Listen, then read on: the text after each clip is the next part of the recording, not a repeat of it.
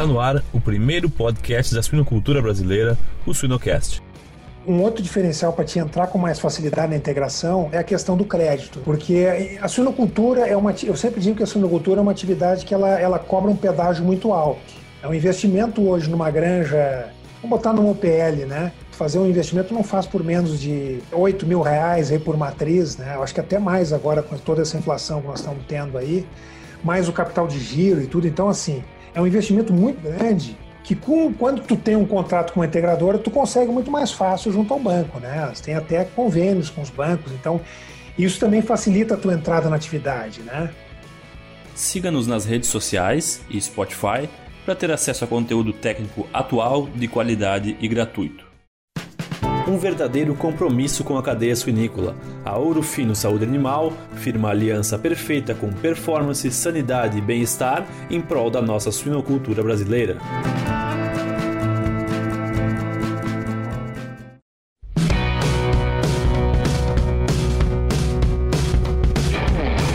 Olá pessoal, meu nome é Jamil Facim e o Suinocast só é possível através do apoio de empresas que apoiam a educação continuada na suinocultura. MSD Saúde Animal, EveryPig, Fibro, Ouro Fino e Seva Saúde Animal. No episódio de hoje, recebemos o médico veterinário Yuri Pinheiro Machado. Yuri, muito obrigado pela tua presença aqui no Suinocast. Obrigado, Jamil. Eu que agradeço e, e já parabenizo também a você, ao Márcio, toda a equipe aí do Sunocast pelo brilhante trabalho que vocês têm desenvolvido aí nos últimos anos, né? De trazer informação, trazer formação aplicável, né, suinocultura. E realmente vocês estão de parabéns. Obrigado pelo, pelo convite. Obrigado, Yuri. Obrigado. Não, grande prazer mesmo e obrigado pelas palavras. Yuri, quando a gente pensou no teu nome, a gente pensou em alguns assuntos, assim, a gente fez umas conversas de bastidores, né? Mas antes de mais nada, eu queria que tu te apresentasse e falasse um pouco sobre a tua trajetória na suinocultura.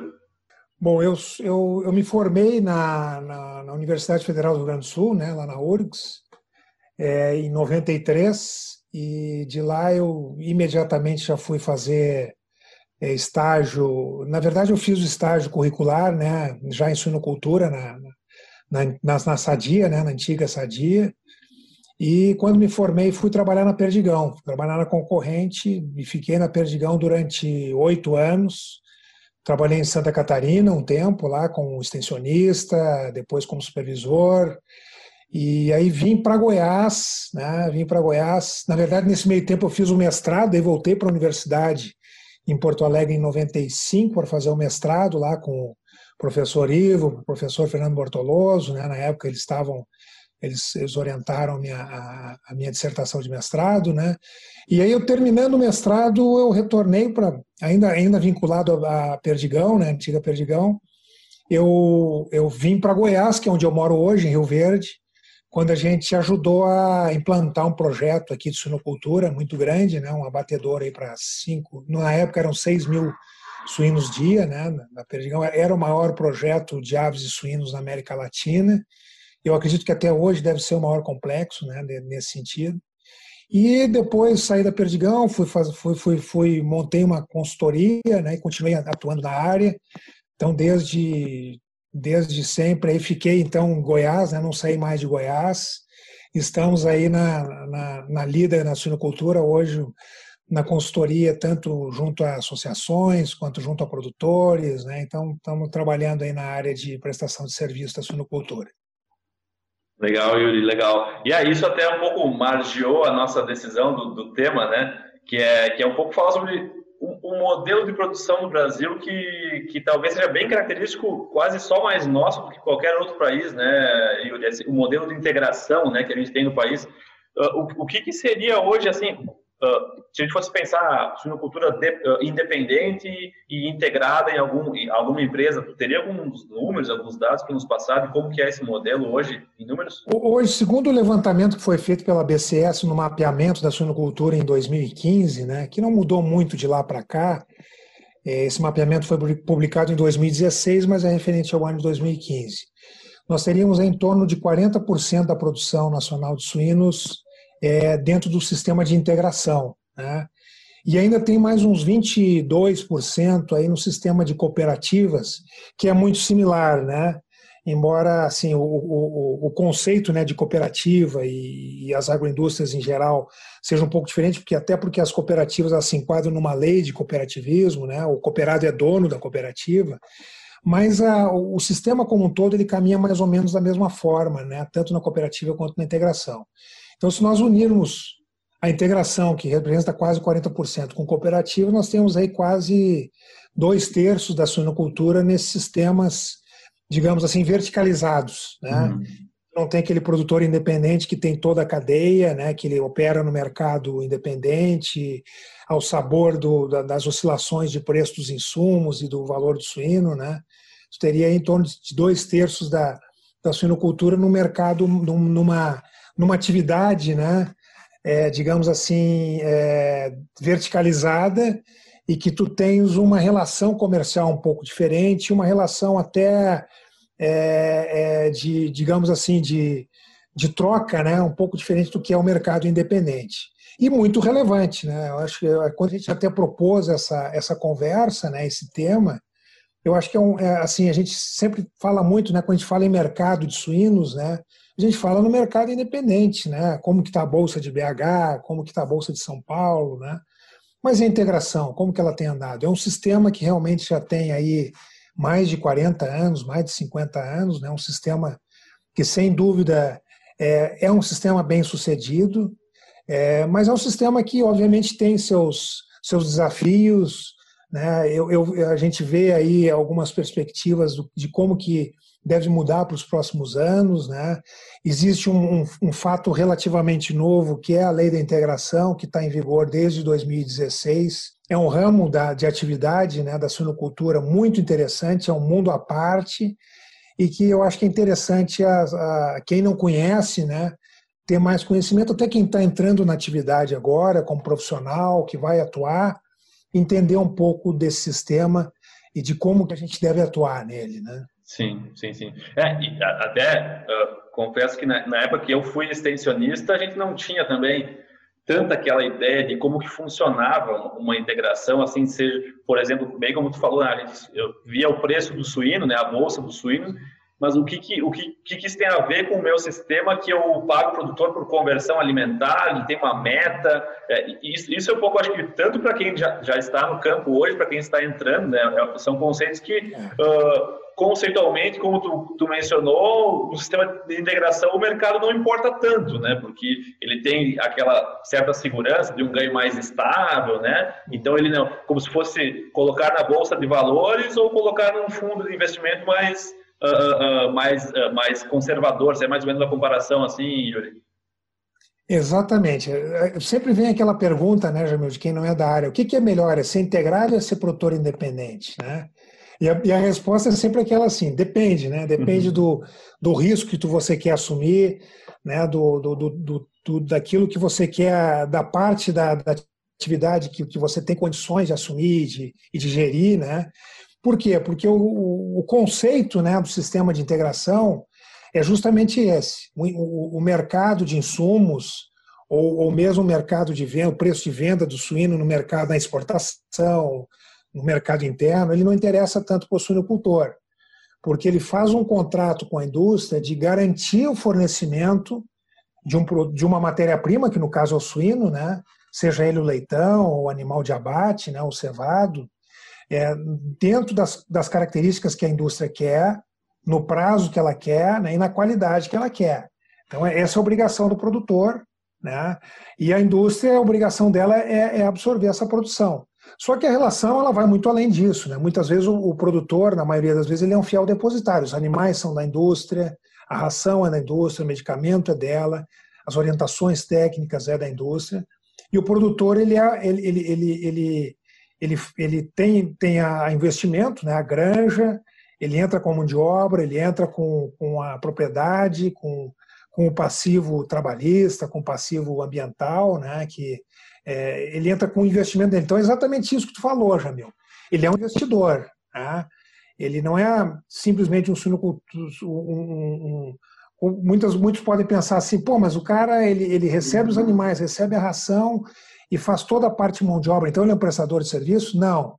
Ele não é um prestador de serviço, ele não é um funcionário da, da agroindústria, ele é um investidor que tem um contrato com a empresa, né, um contrato de exclusividade com a empresa e de longo prazo, normalmente os contratos são de longo prazo, né, e no qual ele vai fazer um investimento, que é a granja, que é o imobilizado dele, ele vai investir a, a energia dele também, né, o capital de giro, muitas vezes, e para ter um retorno em cima daquele investimento. Né? Então, a, a, grande diferença é justamente essa em relação ao produtor independente. Né?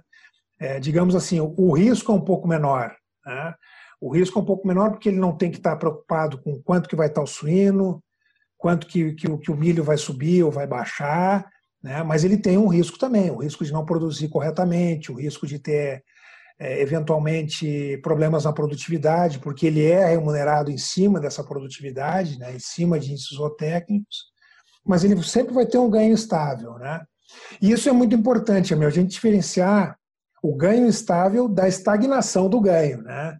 É óbvio que é, é, ele tem uma, digamos assim, uma previsão do que, que ele vai receber em cima daquele investimento, em cima dessa relação, mas o grande desafio é justamente tu tu manter a competitividade da indústria, porque é obviamente que quanto mais eficiente for o produtor, mais competitiva vai ser a indústria, porque a matéria-prima dela vai ter um custo mais baixo, né, mais competitivo, mas ao mesmo tempo tu tem que manter o produtor motivado a continuar, continuar melhorando, continuar reinvestindo na, na atividade, né, buscando sempre a, a, a excelência é, em termos de, de índices zootécnicos, em termos de produtividade geral.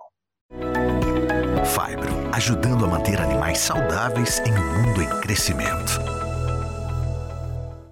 Sim, sim. É, essa é uma questão importante, né? Porque a questão do ganho, porque a gente tem a mão de obra varia o valor, uh, uh, tu vai precisar investir, tu vai precisar ter novos equipamentos, tu vai precisar, às vezes, tu tá ampliando a granja, então os custos eles não são fixos, né? Por isso que não representa que o ganho vai ter que ser estável ou estagnado, né? Então, ele, é, é bem como tu mencionou, uma redução de risco.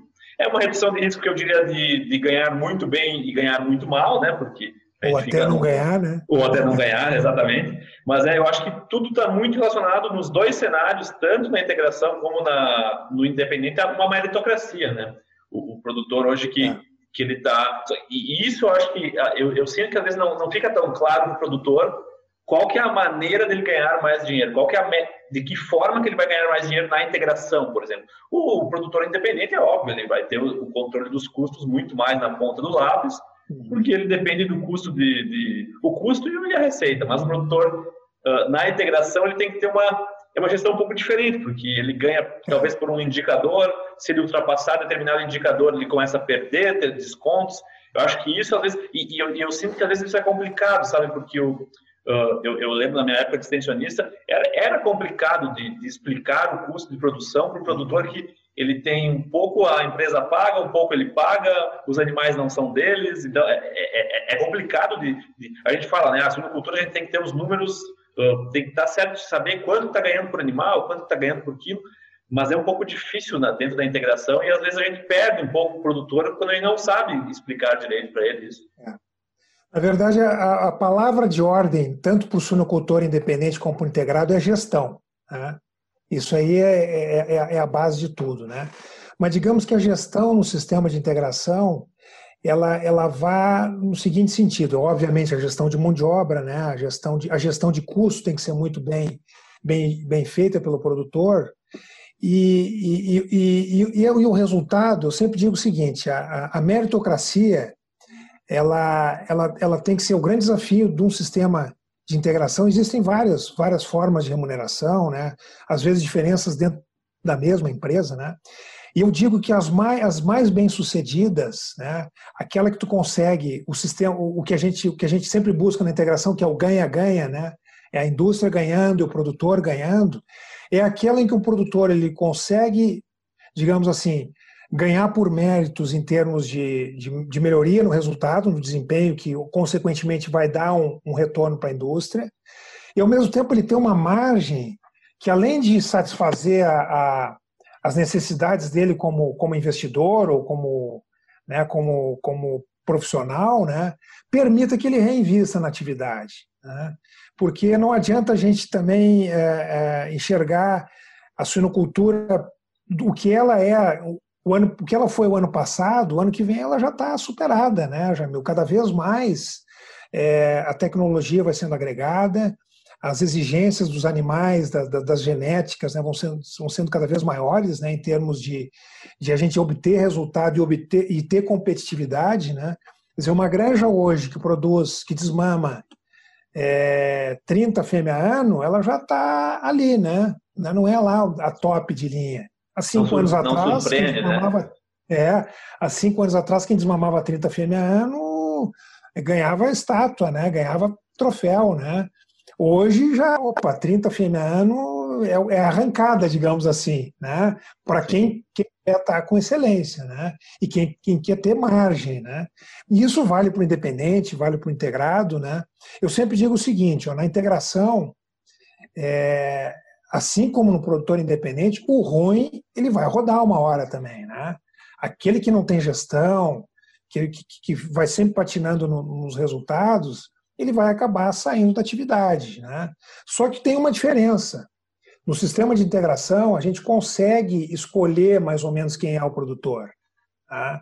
Claro que às vezes numa expansão tu precisa colocar muitas fêmeas, colocar muitas granjas novas, tu não, tu não consegue fazer aquela peneira ideal. Mas é aquela história, no sistema independente, qualquer aventureiro entra, né, Jamil? Uhum. O suíno hoje a, a nove reais aí, tem muita gente que nunca viu suíno na frente e está colocando granja e acha que, que pode tocar um negócio. Né? Não que ele vá fracassar porque nunca trabalhou na atividade, mas se ele não tiver um perfil de gestão, né, de buscar a informação adequada, de se assessorar, de fazer, usar as ferramentas de gestão adequada, ele vai ficar fora. Teoricamente, numa integração, quando a integradora busca os seus integrados, ela já vai analisar um determinado perfil, né? Então já vai excluir, tu já tem um, digamos assim, uma certa seleção dos integrados, dos produtores que vão participar de uma integração. Uhum. Né?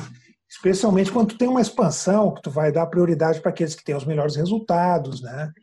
Então, é, são alguns fatores que também que tornam as agroindústrias mais competitivas, né? Além delas trabalharem com escala, né, com uma série de outras questões aí, né? Mas obviamente que também tem os seus desafios, né, Jamil? Que uma uma coisa é tu ter a tua granja né? Como independente, eu vou escolher a minha genética, eu vou escolher a minha nutrição, eu vou fazer, eu, eu, vou, é, eu, eu, vou determinar se eu vou trabalhar com uma determinada tecnologia mais cara e que às vezes no primeiro momento não vai me trazer um, um resultado, mas vai me, vai me trazer lá na frente, que vai ter um, um, um retorno mais demorado, mas que vai me dar mais sustentabilidade. Né? Outra coisa é tu estar dentro de uma integração em que tudo tem que ser analisado dentro de, um, de uma cadeia, né?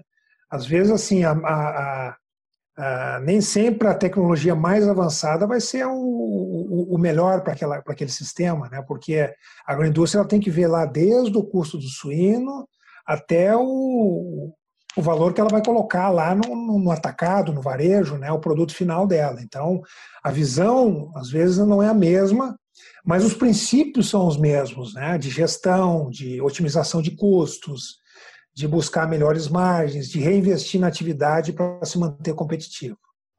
Sim, sim. É, eu, e, e, é engraçado porque às vezes a gente vê momentos como, como o de agora, né? Uh, onde, onde o produtor só está olhando o preço do suíno, não está olhando o preço do milho, né? Uh, eles estão, o, o, produtor da integração está tá incomodado, está buscando talvez outra integradora. Uhum. Eh, eu acho que isso tem muito a ver com a transparência de como é calculada a remuneração, como que é feito o pagamento. Eu acho que ah, existe um valor que é dividido entre os integrados de acordo com a, com a performance. Eu acho que essa talvez seja uma das principais chaves assim de ser transparente, né? Como que a gente paga, né?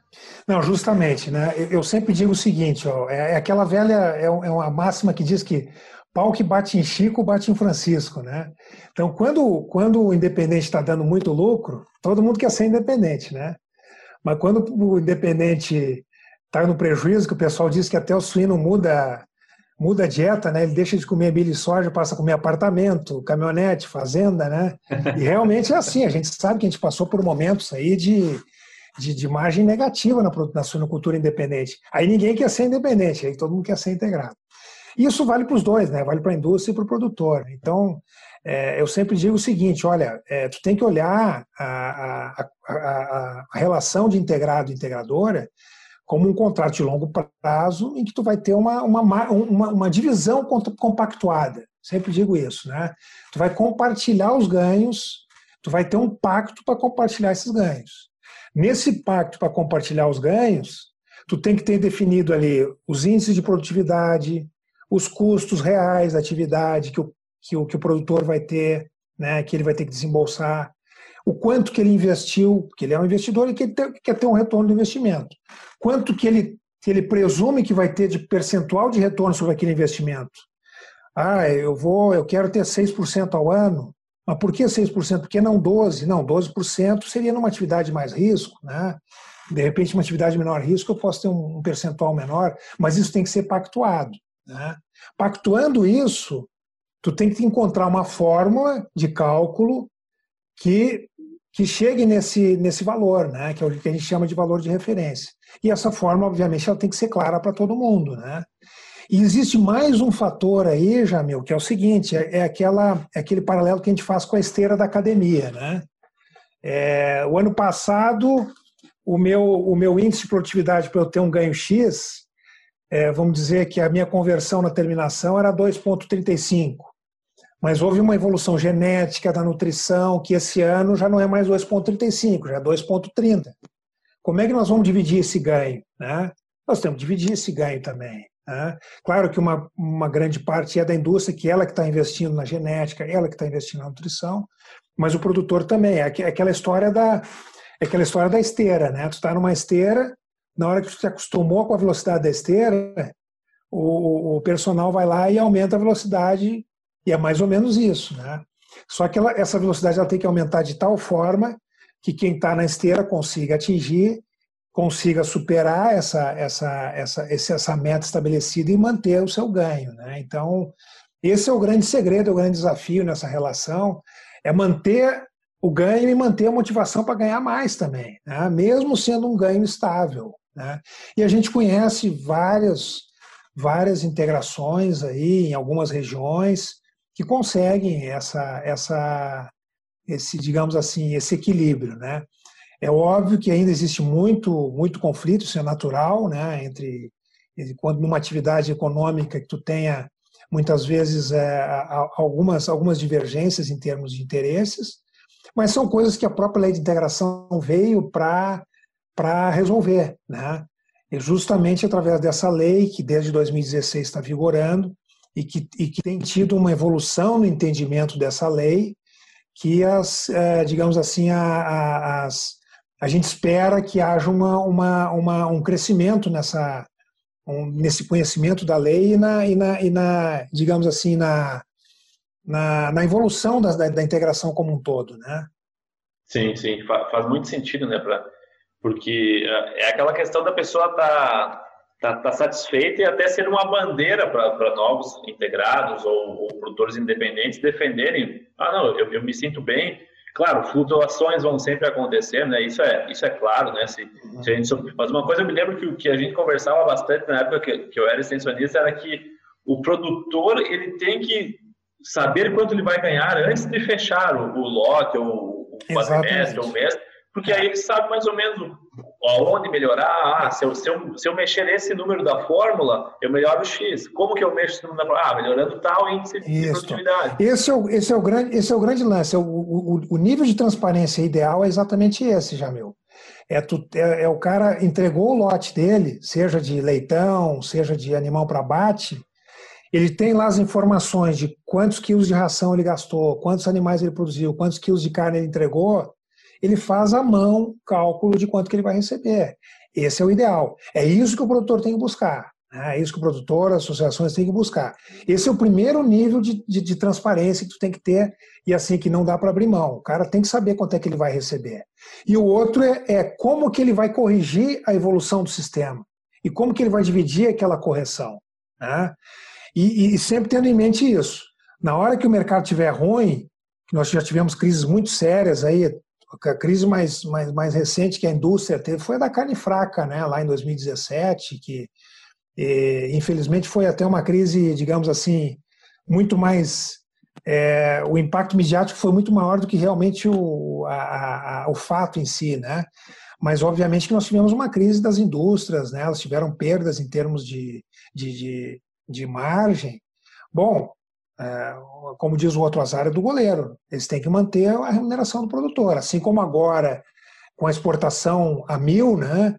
Eles têm que a, a, a, a remuneração do produtor vai ser a mesma pactuada, né? Então assim é, o, a grande vantagem da integração para a integradora é justamente é, é essa estabilidade de fornecimento de matéria-prima a um custo que ela consegue controlar em partes. Em partes por quê? Porque ela também está operando no mercado de grãos. Né? Ela pode fazer maus negócios na compra de grãos, como pode fazer bons negócios na compra de grãos, que é o que vai impactar muito mais no custo. Né? Não vamos nos esquecer que, independente do, da atividade, se é independente ou, ou integrada, o custo relacionado a insumos, né, a grãos, ele vai ser lá seus 70%, 75% no, no animal na plataforma. Né? Então, isso, esse é o ponto fundamental. A gente, a gente fala isso muito também. Né? É, às, vezes, às vezes se preocupa muito com a remuneração do produtor, mas a remuneração do produtor representa muito pouco em relação ao custo do suíno. Imagina o custo de toda a cadeia até lá sair o produto acabado, né? é, é, é insignificante, mas, mas é uma base importante. Né? O integrado, é, sem o integrado, a, a integradora não teria a, aquela matéria-prima na qualidade que ela quer. A gente conhece aí é, empresas que trabalham com, com produtos de, de, de, com rastreabilidade extremamente rigorosa né, em termos de livre de ractopamina, né, uma série de outros produtos que não, não podem ser utilizados. E é só na integração que tu consegue esse nível de garantia, né? Ou, ou numa cooperativa e tal, quando tu tem a verticalização do sistema, né?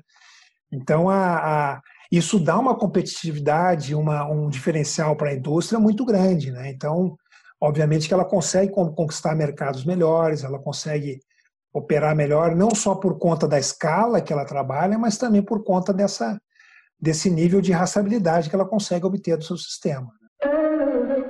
Em busca de novas oportunidades no mercado da suinocultura, acesse swinehunters.com.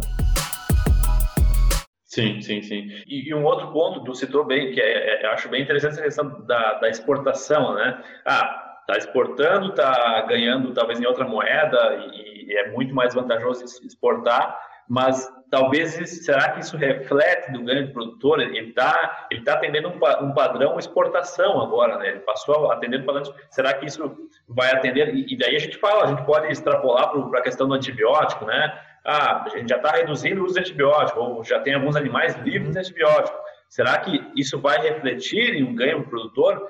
E, e, e tem um outro exemplo até, Yuri, que é a questão de que às vezes o melhoramento genético ele vai, às vezes não, na maioria das vezes ele vai estar muito mais focado em, em melhorias de, de performance, de crescimento, conversão alimentar, mas quem garante isso, esse processo, é o cara que insemina lá na gestação, né? Então, quando está verticalizado, o cara da, da UPL, do sítio 1, ele vai receber uhum. por leitão desmamado, mas ele não colheu o fruto da, da, uhum. da, da, inseminação com outro material genético, talvez vá nascer um pouquinho menos, mas a conversão compensa e daí o, e daí o ganho vai para o cara da terminação. É, parece complexo, Jamil, mas eu, eu sempre digo o seguinte: é, se a indústria disser que ela vai, precisa criar javali, que dá oito leitão por, por parto, e botar na tua granja como integrado, não tem problema, desde que ela faça uma tabela de remuneração que seja baseada em oito leitão por parto, né? Não tem problema nenhum. É, então eu sempre digo pessoal, ó, pessoal, não se preocupem em ela, ela, ela mudar a, a, o sistema ou a genética ou até a nutrição, que às vezes tu tem que fazer algumas manipulações na nutrição em função de, de, de, de mercado, né? Ah, eu tenho que usar um, um coproduto ou tem que usar um, ou, ou tem que baixar alguns níveis para poder manter competitivo. Tudo bem, só que tu tem que ter transparência com o teu integrado e dizer assim, ó, a ração agora ela vai, ela vai ser menos eficiente, tu vai ter menos conversa, vai, vai ter uma piora na conversão alimentar. Isso é uma coisa provocada porque a gente tem que baixar o custo, né? mas a gente vai corrigir isso na tabela de remuneração do produtor.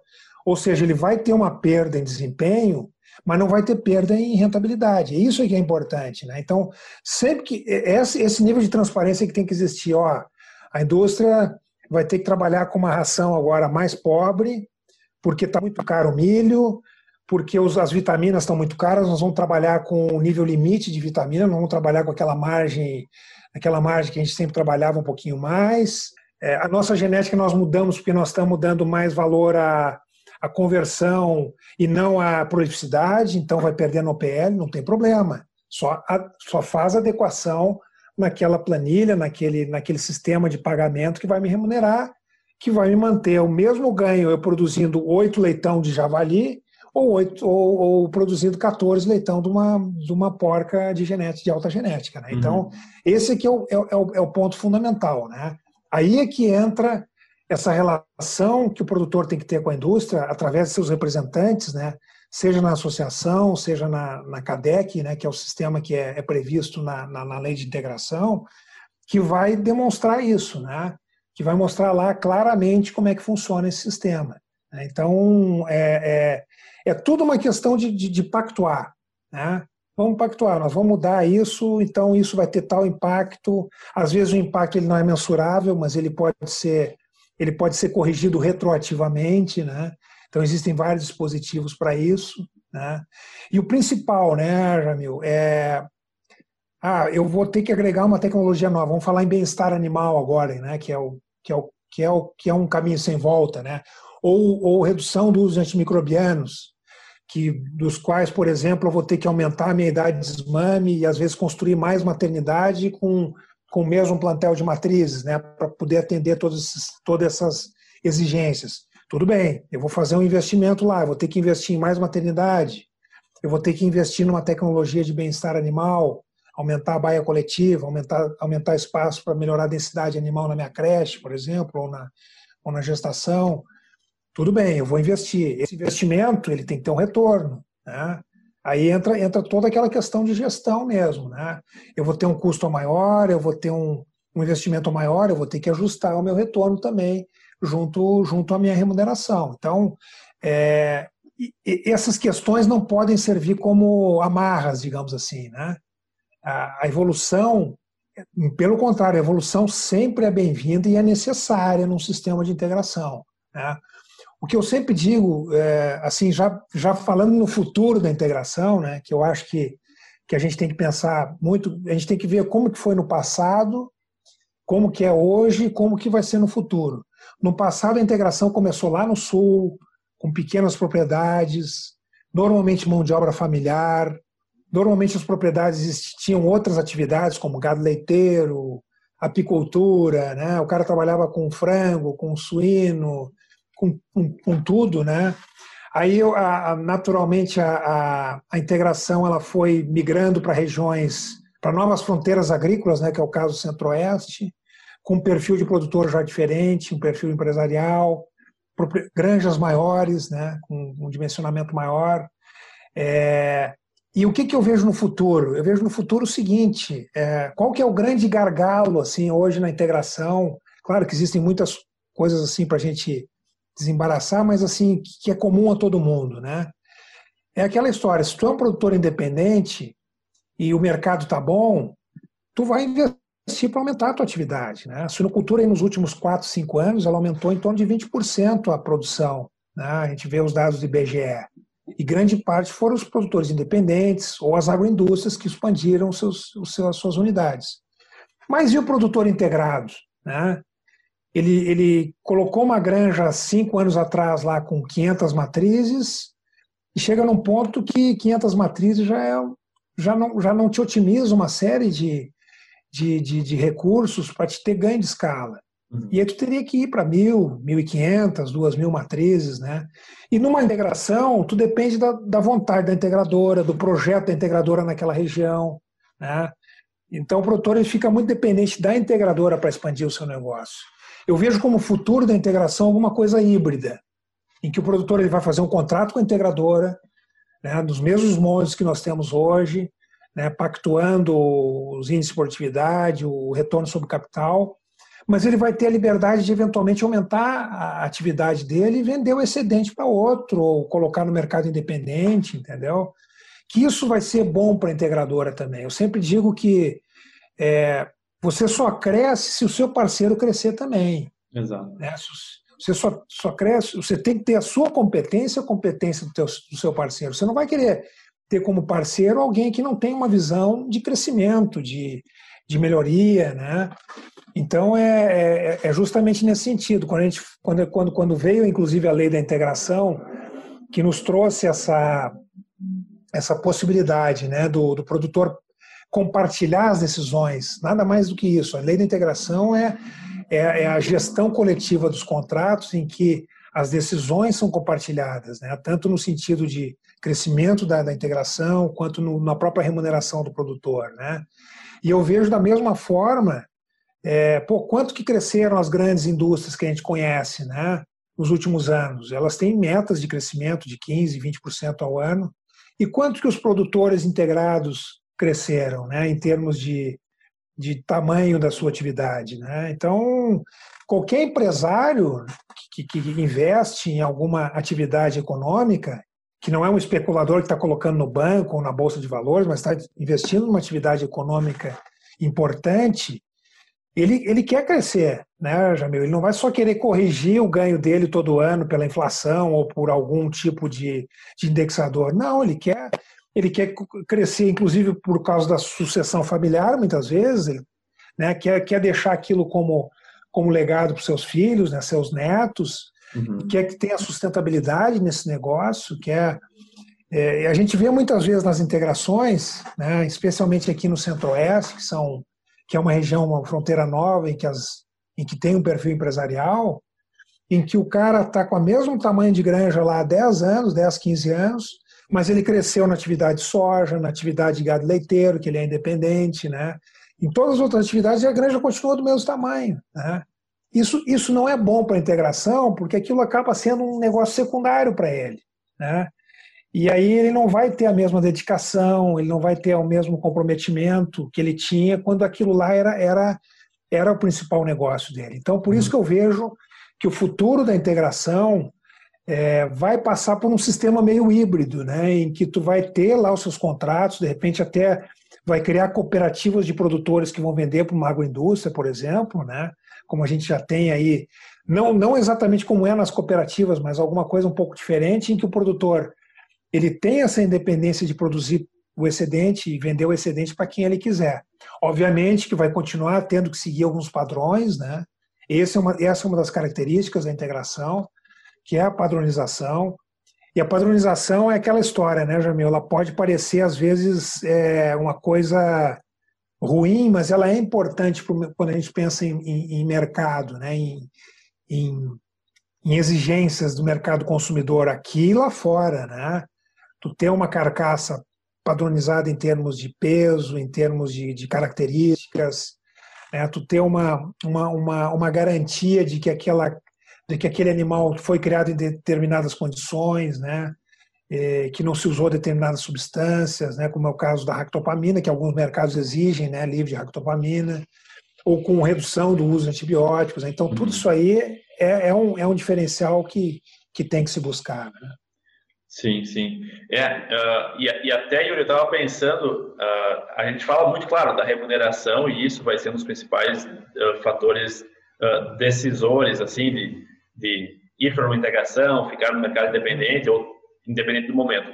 Mas a questão é uh, o que, que, além do dinheiro, a gente pode falar, por exemplo, uh, às vezes uma relação no veterinário se faz mais presente, ou algumas garantias, ou algum tratamento diferenciado. O que, que o que, que a lei da integração fala sobre isso e qual é a tua visão sobre uh, uma relação que não seja somente o dinheiro entre produtor e, e empresa? É, eu acho que, em primeiro lugar, assim, é, um, outro diferencial para te entrar com mais facilidade na integração é a questão do crédito, né, Jamil? Porque a suinocultura é uma. Eu sempre digo que a suinocultura é uma atividade que ela, ela cobra um pedágio muito alto. É um investimento hoje numa granja. Vamos botar numa OPL, né? Fazer um investimento não faz por menos de 8 mil reais aí por matriz, né? Eu acho que até mais agora com toda essa inflação que nós estamos tendo aí. mais o capital de giro e tudo. Então, assim, é um investimento muito grande que com, quando tu tem um contrato com uma integradora, tu consegue muito mais fácil junto ao banco, né? Tem até convênios com os bancos, então isso também facilita a tua entrada na atividade, né? Agora, essa relação, essa relação do extensionista, da, da, da integradora, isso, isso, é muito importante. É, eu vejo assim, a, a, eu que já trabalhei nas, nas duas áreas, né, tanto como as, assistente técnico na integração quanto no produtor independente, a abordagem ela, ela é um pouco diferente. Por quê?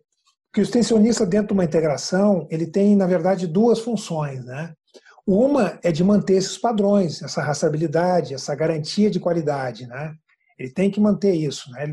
Então, assim, é, alguns padrões o produtor realmente não pode sair daqueles padrões, né? Só que o, o extensionista não pode se ater somente a isso. Né? Ele, tem que, ele tem que ter. Isso não muda em qualquer atividade de, de assessoria, de consultoria, é tu manter o foco no, no resultado do, do, do teu cliente, né? no caso, integrado. Né? E aí entra o grande desafio do extensionista dentro do sistema de integração. Eu vejo assim algumas vantagens de tu trabalhar como extensionista no sistema de integração. Primeiro é que tu faz parte de uma equipe. Tem vários colegas, tu tem várias realidades, então assim, tu tem uma, uma o acesso a uma diversidade de, de, de, de, ocorrências e de situações que a, tu, tu que trabalhou em integração sabe muito bem disso, é uma grande escola, né?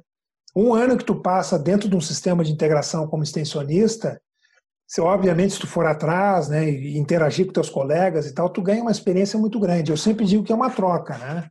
A gente aprende com o produtor, a gente aprende com o gerente de granja, a gente aprende com o encarregado, a gente aprende com o cara que faz a lavação da sala, né? A gente aprende sempre dentro de uma granja, a gente está sempre aprendendo e está ensinando também, é uma troca, né? E eu vejo que nesse sentido o extensionista ele pode ele pode ser mais um, né? Só sendo aquele auditor, o cara que vai lá e vê se a coisa está funcionando mesmo, e eventualmente dar uma dica para o cara ali, mas ele pode ser, esse é o esse, ele pode se destacar de tal forma que ele dentro de um sistema padronizado, ele ainda consegue inovações, né, convencer o produtor de fazer um investimento e, e mostrar isso para ele, né, em termos de retorno, trazer resultado para o cara, se destacar, crescer dentro da empresa ou até ir para outras empresas, né? Então a gente a gente sempre teve a, a os sistemas de integração assim como, como referências nessa área técnica, né?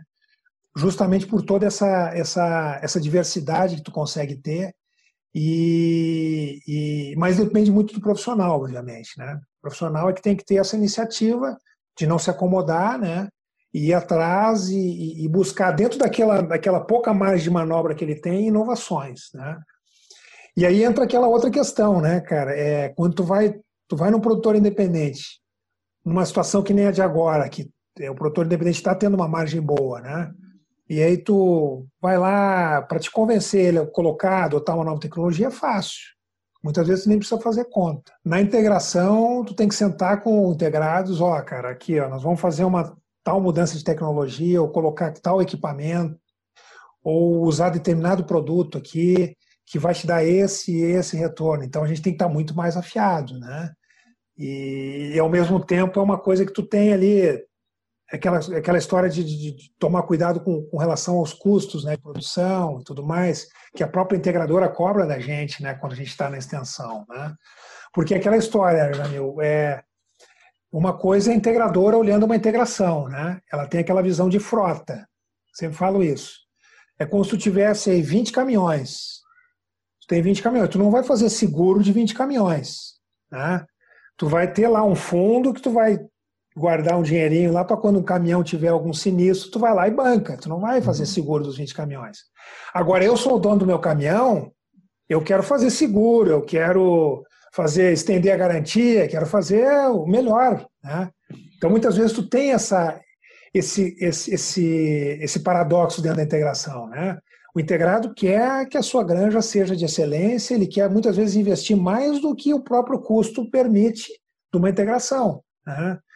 Então, é, é, é, outro desafio que a gente tem que conciliar também, né? E, e é, é compreensível essa visão de frota que a, que a integradora tem, né? Porque ela olha, ela olha como um todo, né? E a integração ela faz parte de um todo ainda maior, que é toda a cadeia de produção dela que vai até a indústria, né? Já pensou estar no top 1% da suinocultura? Acesse academiasuina.com.br e invista no seu conhecimento. Sim, sim, claro. E Yuri, como que tu vê a questão de, de, tecnologia, mas eu digo uma tecnologia um pouco já mais avançada, assim, uso de softwares, inteligência artificial, se aplicando nos modelos de, de produção hoje no Brasil? Eu acho que é, é, outro caminho sem volta, sabe, Jamil? É, é essa questão do, da, do 4.0, da internet das coisas, né? É, eu acredito que deva evoluir bastante, especialmente na parte de ambiência e de nutrição, né? Alimentação dos animais, nutrição e alimentação dos animais, eu acho que é, é onde vai evoluir mais. Mas eu acho que nós temos muito feijão com arroz ainda para melhorar. Tá? É, o problema da, da suinocultura no Brasil, eu vejo, esses dias até estava discutindo com um colega isso, qual que é a diferença da suinocultura para a avicultura? A avicultura é muito mais padronizada, né? Tu vai num aviário no Rio Grande do Sul, ou, ou no, no aviário do Rio Grande do Sul que tem há 10 anos, ou um aviário que, novo lá no, em Goiás, não tem muita diferença em termos de tecnologia, em termos de desenho, né? A suinocultura não, a suinocultura ela, ela, ela começou com um imigrante italiano e alemão no sul do país, ou com o mineiro lá das, da, da, da zona da mata, o, o, criador tradicional, aquele já que vinha lá do tempo do Brasil colônia ainda, né? E cada um com, seu, com a sua concepção, né? Pega a instalação lá no sul, eu peguei a instalação que tu tinha janela basculante na, na maternidade sem nenhum ventilador lá dentro, porque o cara trouxe aquele desenho lá da Europa, né? natural. E, e até hoje a gente vê ainda expansões dentro, mesmo em algumas integrações, hein? A gente vê algumas expansões assim que é meio que uma cópia de alguém e tal. Nós não definimos, sempre falo isso, nós precisamos definir um padrão tropical de criar suínos, né? É, o Brasil tem um padrão tropical de produzir soja e milho que ninguém bate, né? Hoje o Brasil é o maior produtor de soja do mundo, o maior exportador de soja, é o segundo maior de milho, né? Só perto dos Estados Unidos. Uhum. Nós, nós conquistamos o Cerrado aqui, com isso eu acompanhei até a evolução da, da, da planta, da, do plantio aqui, com tecnologias nossas, que nós inventamos, a Embrapa, né?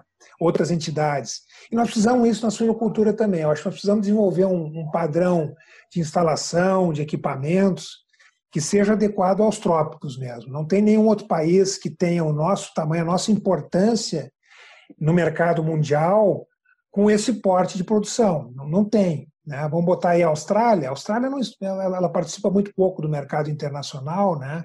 não é significativa na suinocultura né, no uhum. mercado internacional. Nós temos aí como, como de repente, muito, muito parecido, mas muito mais ligado à América do Norte, ao México, né? mas é uma sinocultura menor que a nossa também. Então, assim, o Brasil tem que, é, nós como, como universidades, como entidades de classe, como indústrias, né? temos que é, começar a convergir em um é, entidades de pesquisa também, né?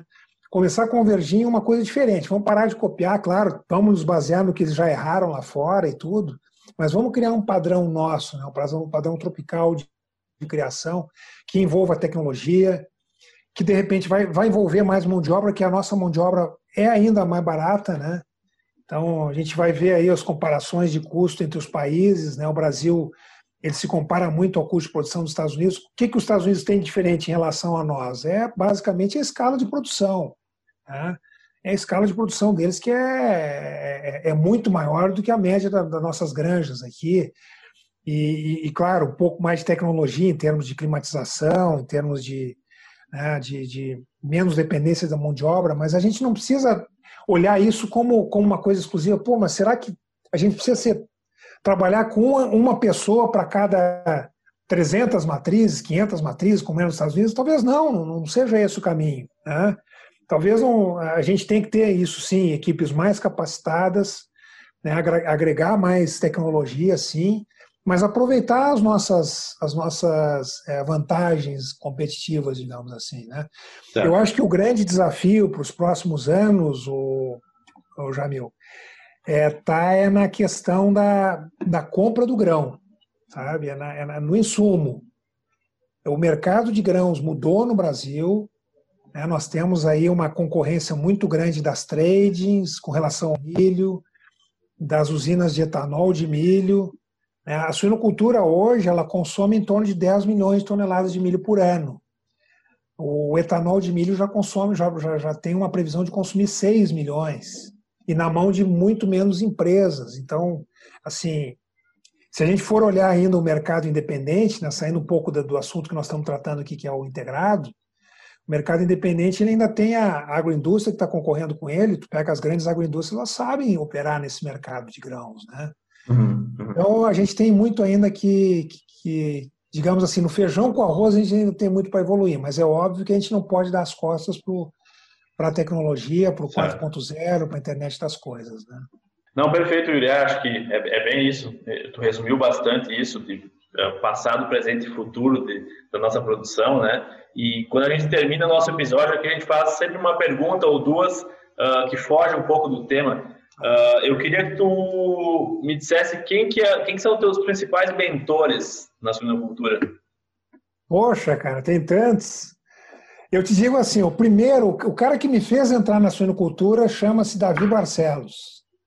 É a primeira aula que eu tive na graduação com ele, e isso foi no foi no final já do curso, hein? Primeira aula que eu tive com ele, ele e o, Ivo, os dois, né? Ele e o Ivo, Ivo Vendes. Foi quando eu me apaixonei pela atividade, né? Ali realmente resolvi entrar.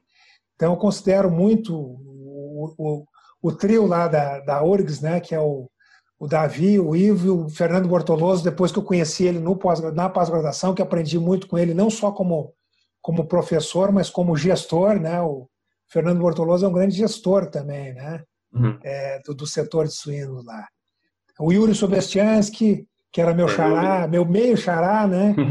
era um cara assim que, pá, super, super solícito. É, quando eu vim para Goiás, ele já estava aqui também. E o cara é aquele cara assim que uma humildade, né, para tudo que ele tinha de conhecimento, né? É, cara, eu, eu, tenho medo de cometer injustiças aqui, cara. São, são muitos, são muitos mesmo. E, Não, sem dúvida. A gente aprende todo dia e tem, e mesmo com aquelas pessoas mais novas que estão na atividade, que estão entrando, a gente está sempre aprendendo também, né? Uhum, Mas eu acho que não, não dá para deixar de citar esses aí. Tá certo. E Yuri, se tu tivesse que me recomendar dois livros, um relacionado à suinocultura e um nada a ver com suinocultura, que livros seriam esses? Relacionado à suinocultura, cara, um só, pô, é difícil, né? Mas digamos aí, para quem está começando, que não é o teu caso, né, Jamil? Vamos uhum. colocar aí para quem para quem está começando, é o, é, o, é o, livro de.